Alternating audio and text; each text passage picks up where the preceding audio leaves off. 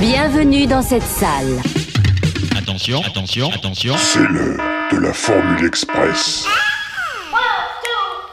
Alors il va falloir faire vite. Vite, vite. Ça c'est Allons prêt, non prêt, non prêt, non oui, vite Gamin Allez viens C'est pourri gamin Salut à toutes et à tous et bienvenue pour ce nouveau retour à l'écran express saison 2. Nous sommes ici au cœur d'un petit cycle de trois épisodes express consacrés à la collaboration de notre bébelle nationale avec le réalisateur Georges Lautner et le dialoguiste Michel Audiard au tournant des années 70 et 80. Max a déjà abordé la comédie policière Flic ou Voyou dans l'épisode précédent et il reviendra sur le professionnel dans le prochain épisode. Mais on se concentre aujourd'hui sur la comédie vaudeville Le Guignolo qui sort en salle pile poil un an après celle de Flic ou Voyou le 26 mars 1980. Est-ce que vous me prenez pour un guignolo Bonjour, c'est Bibou. Je vous ai ramené un éclair. Puis-je, avec votre permission, mon cousin a téléphoné à Venise Je suis content. Vraiment content. Qui c'est celui-là Un guignolo. Moi Stop Non mais vous me prenez pour un guignolo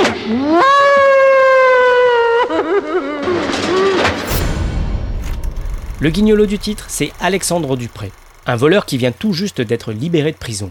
Escroc, beau parleur, séducteur, il n'hésite pas à changer d'identité pour tenter de voler des biens précieux.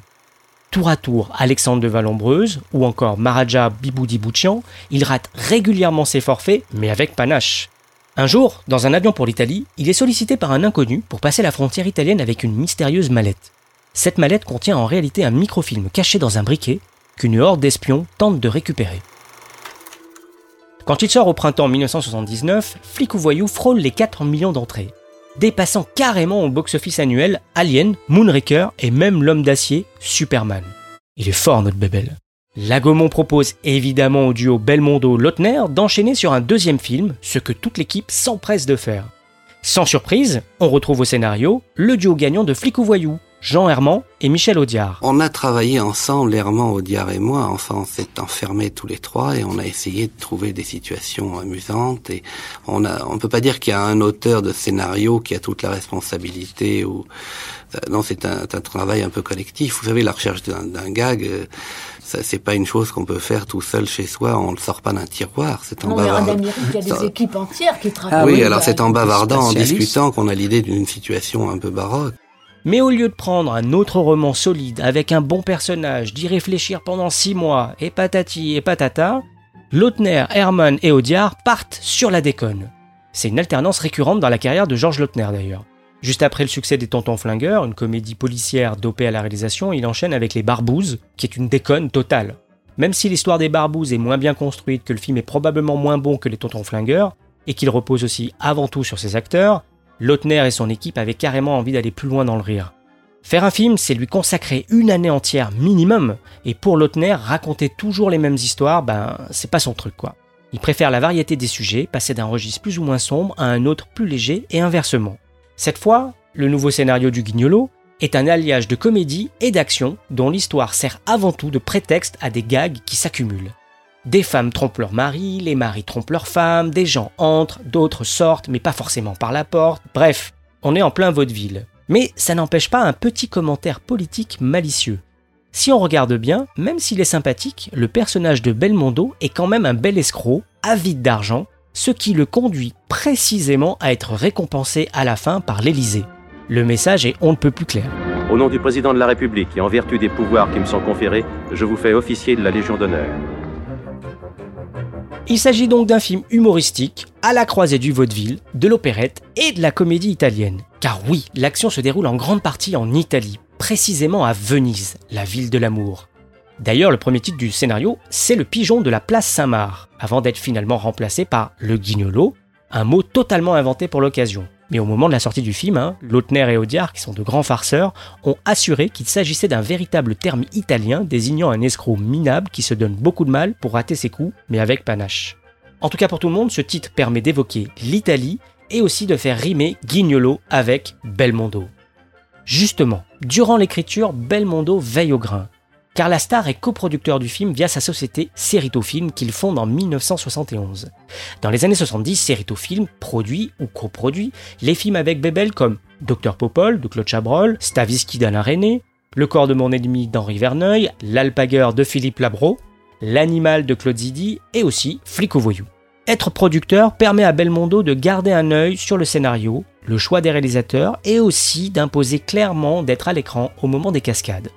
Et il en profite aussi pour pousser les scénaristes un peu plus loin, comme le raconte Georges Lautner. Quand on raconte une scène à Belmondo, il la voit et il commence à la jouer et il la joue sous un angle qui lui est complètement personnel.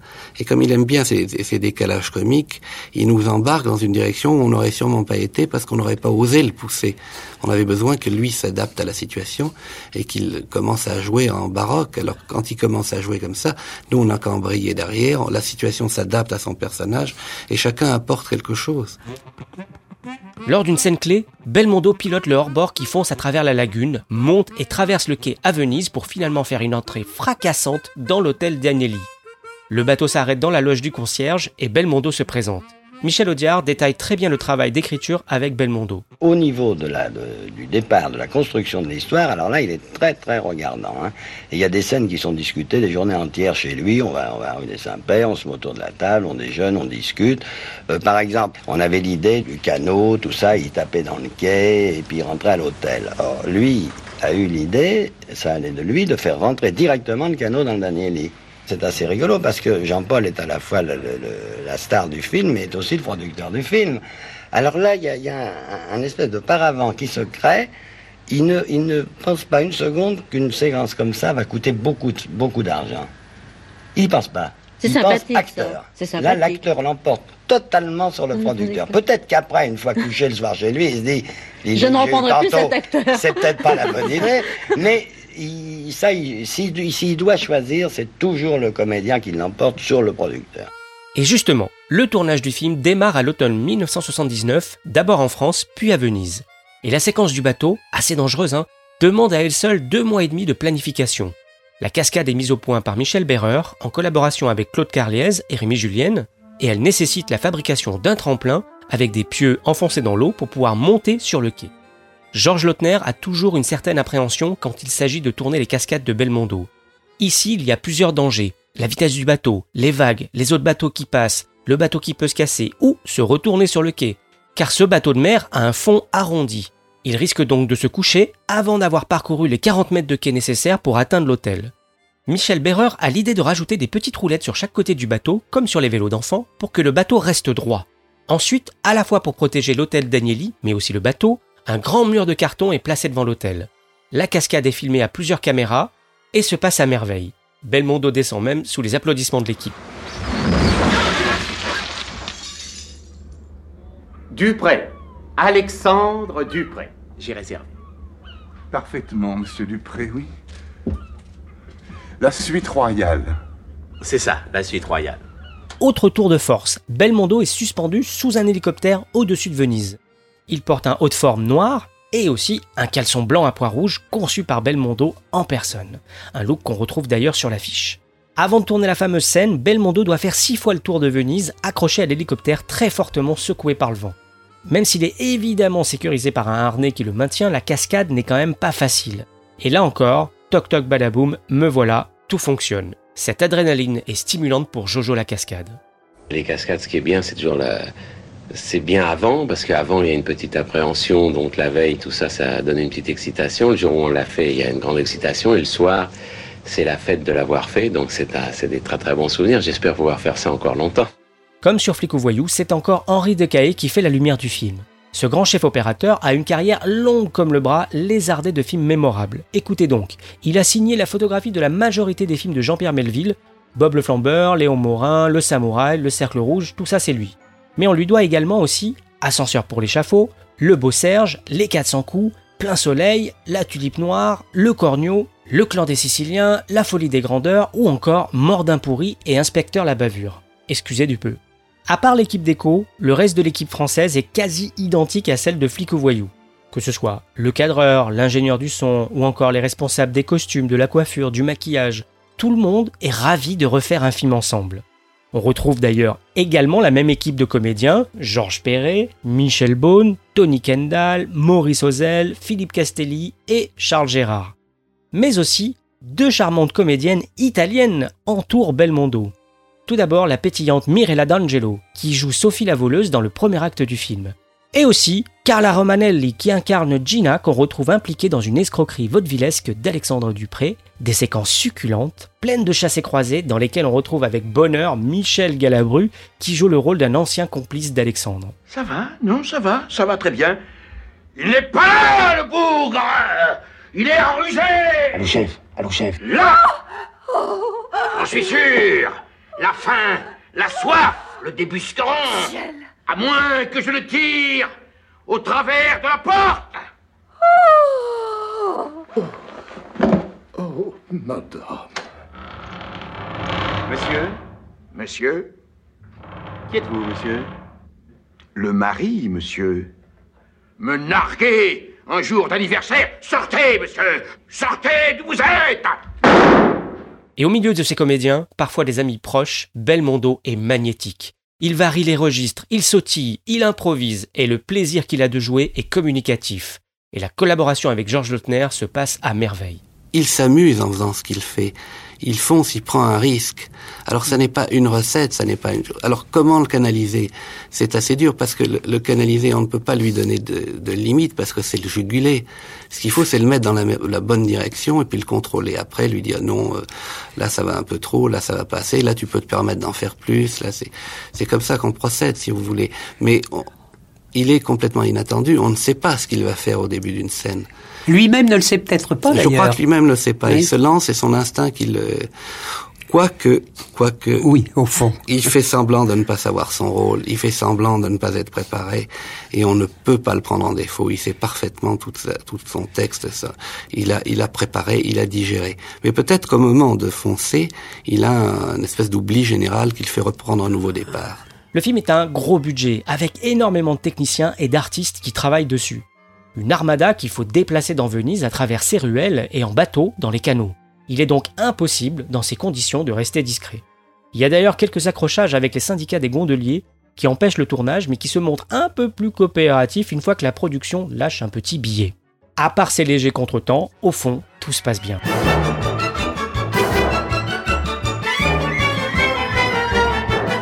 Le compositeur Philippe Sard signe une fois de plus la musique du film. Comme en témoigne le générique d'ouverture, Sard a bien compris le principe d'opérette du scénario. Il cherche donc ses influences musicales du côté de Jack Offenbach, notamment son opéra bouffe La vie parisienne. Mais le guignolo a également des relents de films noirs dans des séquences plus calmes et mystérieuses. Sa musique intègre donc également l'emploi d'un harmonica joué par le célèbre harmoniciste Toots Thielmans, collaborateur de Quincy Jones, qui a déjà officié sur les bandes originales de Sugarland Express de Spielberg, Get Up on the Peckinpah ou encore Midnight Cowboy. L'alliage audacieux de ces deux styles convient parfaitement au film. Le montage a lieu à la fin de l'année 1979 avec la même monteuse de Flic ou Voyou, Michel David, et se poursuit jusqu'en mars. Le film est même terminé six jours seulement avant la sortie. Selon les propres aveux de Georges Lautner, il n'y a pas de vrai scénario dans le Guignolo. Il est joli, il est bien fait, il y a Venise, il y a Belmondo, et il y a des nanas qui meurent sans raison. Personne n'est vraiment fier de l'histoire. Et ils savent tous que la critique aura la dent dure. Et sans surprise, la critique leur tombe dessus. Pourtant, cela n'empêche pas le Guignolo de rester 4 semaines d'affilée en tête du box-office de Paris, et lancé en grande pompe, le film atteint même les 2 800 000 entrées sur toute la France. C'est un million de moins que Flic ou Voyou, c'est vrai, mais au box-office annuel, le Guignolo fait mieux que Le Roi et l'Oiseau, Shining, Les Blues Brothers, Trois hommes à abattre avec le pote de Belmondo Delon, et encore L'Homme d'Acier, Superman 2. Il est toujours aussi fort, notre bébelle. C'est vrai Ce qu'on raconte sur vous? Dites toujours, je rectifierai. On dit que vous êtes voleur. Marchand de tableau. Un marchand de tableau est un voleur inscrit au registre du commerce. Moi, je suis espionne. Et ça marche? Vous êtes content? Aujourd'hui, ça va. C'est pas pareil tous les jours. Si c'est indiscret, ne répondez pas. Vous travaillez pour qui? Pour la France Ah, si c'est pour la France Figurez-vous que j'avais peur de trahir tout une certaine réserve. Mais alors là, ça va changer, vous dites. Le film est disponible sur les supports physiques DVD ou Blu-ray, mais aussi en VOD et SVOD, et il est disponible aussi sur Netflix. Vous savez, les avis, c'est comme les trous du cul. Tout le monde en a un. Comme annoncé la dernière fois, il y a un petit changement dans la Formule Express pour cette saison. Chacun d'entre nous va accueillir régulièrement un invité qui viendra nous parler de ses souvenirs et ses impressions liées au film du jour. Pour ce cycle Belmondo, Lautner, Audiard, il s'agit simplement d'échanges entre Max et moi, mais tout cela évoluera au cours de la saison. Salut Max Salut Comment tu l'as découvert et quel est ton rapport avec le film? Alors, je l'ai découvert à la télévision, je l'ai découvert sur FR3. Ah ouais. Pour les plus jeunes, l'ancêtre de France 3. Diffusion en prime time. Euh, c'était déjà, à l'époque, c'était déjà un film qui était multi-rediffusé à la télévision. Et je suis certain de l'avoir découvert un soir au milieu des années 80 ou fin des années 80, je sais plus. Et comme Flic ou Voyou, en fait, voilà, c'est un film que j'avais pas vu ni en VHS, ni nulle part, ni en cinéma, machin j'étais toujours impressionné par le charisme de Belmondo et, et Belmondo voilà c'était quelque chose un bébel voilà quel qu'il soit pourri pas pourri en fait sur toute cette période là voilà c'était un peu l'acteur que dont j'allais j'adorais voir les films et forcément euh, dedans en plus dedans il est il est il est, il est en roue libre total il est en roue libre il est en total le roue libre et euh, et euh, il me faisait mourir de rire il me fait toujours mourir de rire d'ailleurs. Alors le film est le film est, est totalement foutraque on va en parler mais mais voilà c'est c'est c'est ce charisme de Belmondo, cette bonne humeur communicative, ces dialogues d'Audiard qui font toujours mouche, et pareil, ça n'a presque ni queue ni tête, c'est complètement délire. Mais voilà, t'as des seconds rôles dedans qui me font mourir de rire, j'en parlerai après, mais, mais voilà, c'est un film que j'aime beaucoup. Euh, c'est pas le meilleur des trois qui, dont on parle, mais, euh, mais c'est pas le meilleur bébé loin de là, mais voilà, il y a plein de trucs dedans, il y a plein de scènes. Comme pour le flic ou voyou, en fait, il y a plein de scènes marquantes, et c'est un film que je revois toujours avec un énorme plaisir. Ben moi, je l'ai découvert euh, bah, en VHS au tout début des années 80, en fait, j'étais tout minot. Euh, D'ailleurs, euh, la plupart de, de, des bébelles de cette époque-là, à l'exception du flic ou voyou, comme je disais la dernière fois, où je suis pas très sûr de l'avoir découvert en VHS, je pense que je l'ai peut-être découvert à la télé, mais je, connaissais son existence via les bandes annonces. Bah là, c'est euh, en VHS, notamment les VHS qu'avait mon oncle, en fait. Hein. Moi, j'avais un oncle qui euh, m'a donné un peu le virus de, la VHS, euh, du DVD, et, lui, il avait déjà une collection affirmée, déjà, là, au tout début des années 80, avec pas mal de films d'horreur et tout ça, et aussi les, les bébelles. Et cette cassette-là, euh, j'ai dû euh, la, la, mater et la remater, mais euh, pas mal de, de fois. J'avais 4-5 films comme ça. Il y avait d'autres films, notamment des films de Bruce Lee, des trucs comme ça, que je regardais régulièrement. J'ai un rapport étrange avec ce film. C'est vraiment pour moi un film doudou, quoi. Je suis content de m'y replonger, etc. Je sais que c'est foutraque. Je sais que Lautner, c'est pas Verneuil, etc. Ah c'est moins, moins tenu, voilà, en termes de, de découpage. c'est pas le même travail, mais il y a une accumulation complètement dingue que je rapprocherais de Hudson Hawk, euh, voilà un autre film un peu complètement barré euh, qui est en, en, roue libre aussi avec une autre star, hein, Bruce Willis pour le coup. Euh, c'est un peu le même, même type de truc. Voilà, c'est un mélange de Arsène Lupin, pseudo James Bond. On sait pas trop ce que c'est, etc. Mais c'est ultra efficace et il y a plein de scènes qui sont géniales. Toutes les têtes de, des seconds couteaux, encore une fois, comme Galabru, tout ça, c'est hyper chouette. Moi, je je sais pas, je, je, trouve le film irrésistible tout en reconnaissant qu'il a ses limites, que c'est pas un chef-d'œuvre du cinéma et tout ça, mais je sais pas, euh, pour moi il est irrésistible, c'est comme un bonbon quoi. Ouais, voilà. Bon, après, on, vous cache pas que si, si on l'aimait pas, ce film-là, on n'en parlerait pas euh, oui, dans ce podcast. mais, mais non, mais voilà, c'est pareil. C'est totalement foutraque. On, on, le scénar, il a, il a été quasi improvisé. Les mecs se sont fait plaisir. Alors, il y a les scènes de cascade dont, dont, dont, dont tu, tu, as parlé, hein, les scènes de, mm -hmm. la scène où il est suspendu, euh, suspendu à, à l'avion, en caleçon. En caleçon. T'as la scène, mais il y a toutes ces scènes de, cette scène de, de comédie boulevard où il est caché dans le placard euh, avec, avec les, les, avec Galabru avec les, ach les, acheteurs japonais du, du Canaletto. Euh, voilà, tout, tout ça, c'est totalement délirant. L'histoire de. On retrouve Tony Kendall d'ailleurs, cet acteur italien oui. qu on, qu on, qui jouait l'inspecteur Red dans Flic Voyou, on le retrouve avec ce, qui est ce tueur avec son, avec son, son, son, laser. son laser. Voilà, il y a, y, a, y a quoi comme scène? Alexandre de Valambreuse. Alexandre de Valambreuse, c'est tout, tout le début qui est complètement délire euh, euh, quand il est en, en, bi, en bibou. Euh, bibou, bibou, bibou voilà, il y, a- il y a toutes ces scènes au début en pri- à la prison avec quand il quand il quand il revient de perdre. Enfin voilà, il y a les scènes aussi avec Henri Guibé. Je parlais des seconds rôles. Ah ouais. Il y a Henri Guibé qu'on voit pas dans les dans les autres qui qui est pas C'est présent dans les autres films euh, dont, dont on parle euh, là, mais dedans il avec ce ce, ce, ce, rôle de, de, de faux plombier qui écoute euh, qui, qui est aux écoutes avec son rire ultra communicatif. euh, Ouais.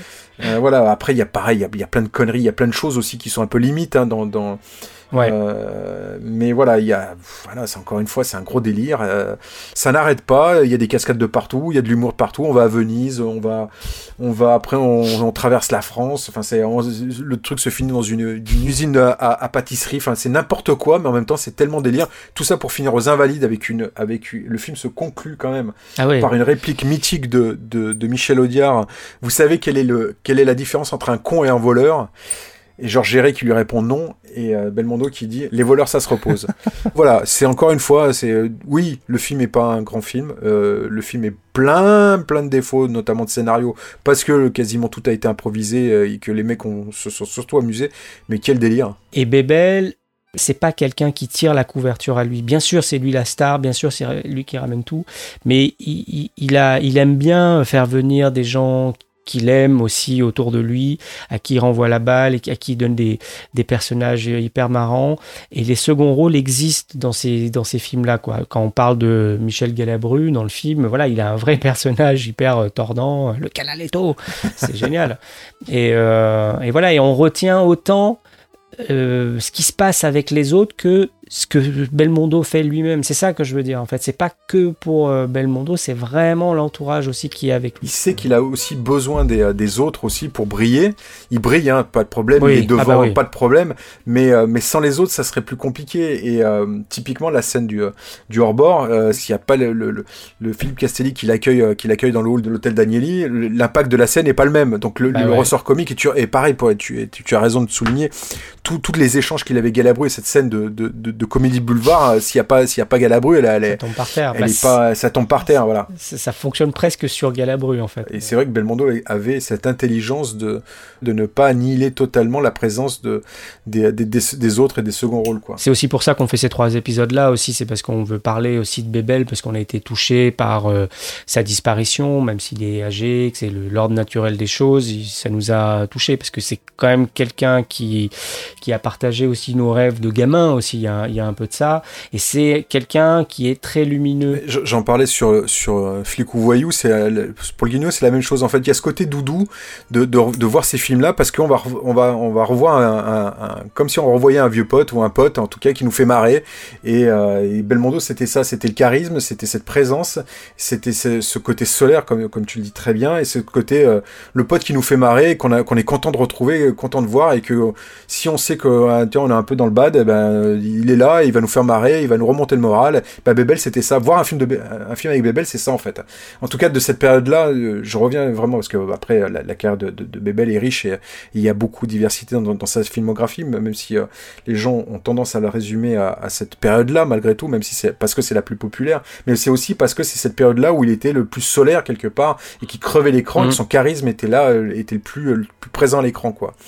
Donc euh, pour moi, euh, le, Guignolo, ça reste un film hyper doudou et c'est pour ça que j'adore le revoir et que je ne peux m'empêcher de le voir à chaque fois qu'il est diffusé parce que voilà, c'est juste, euh, c'est juste, voilà, ça me fait du bien. Point barre. Pareil. Ben voilà, on espère qu'on vous a de nouveau donné envie de voir ou probablement revoir le Guignolo.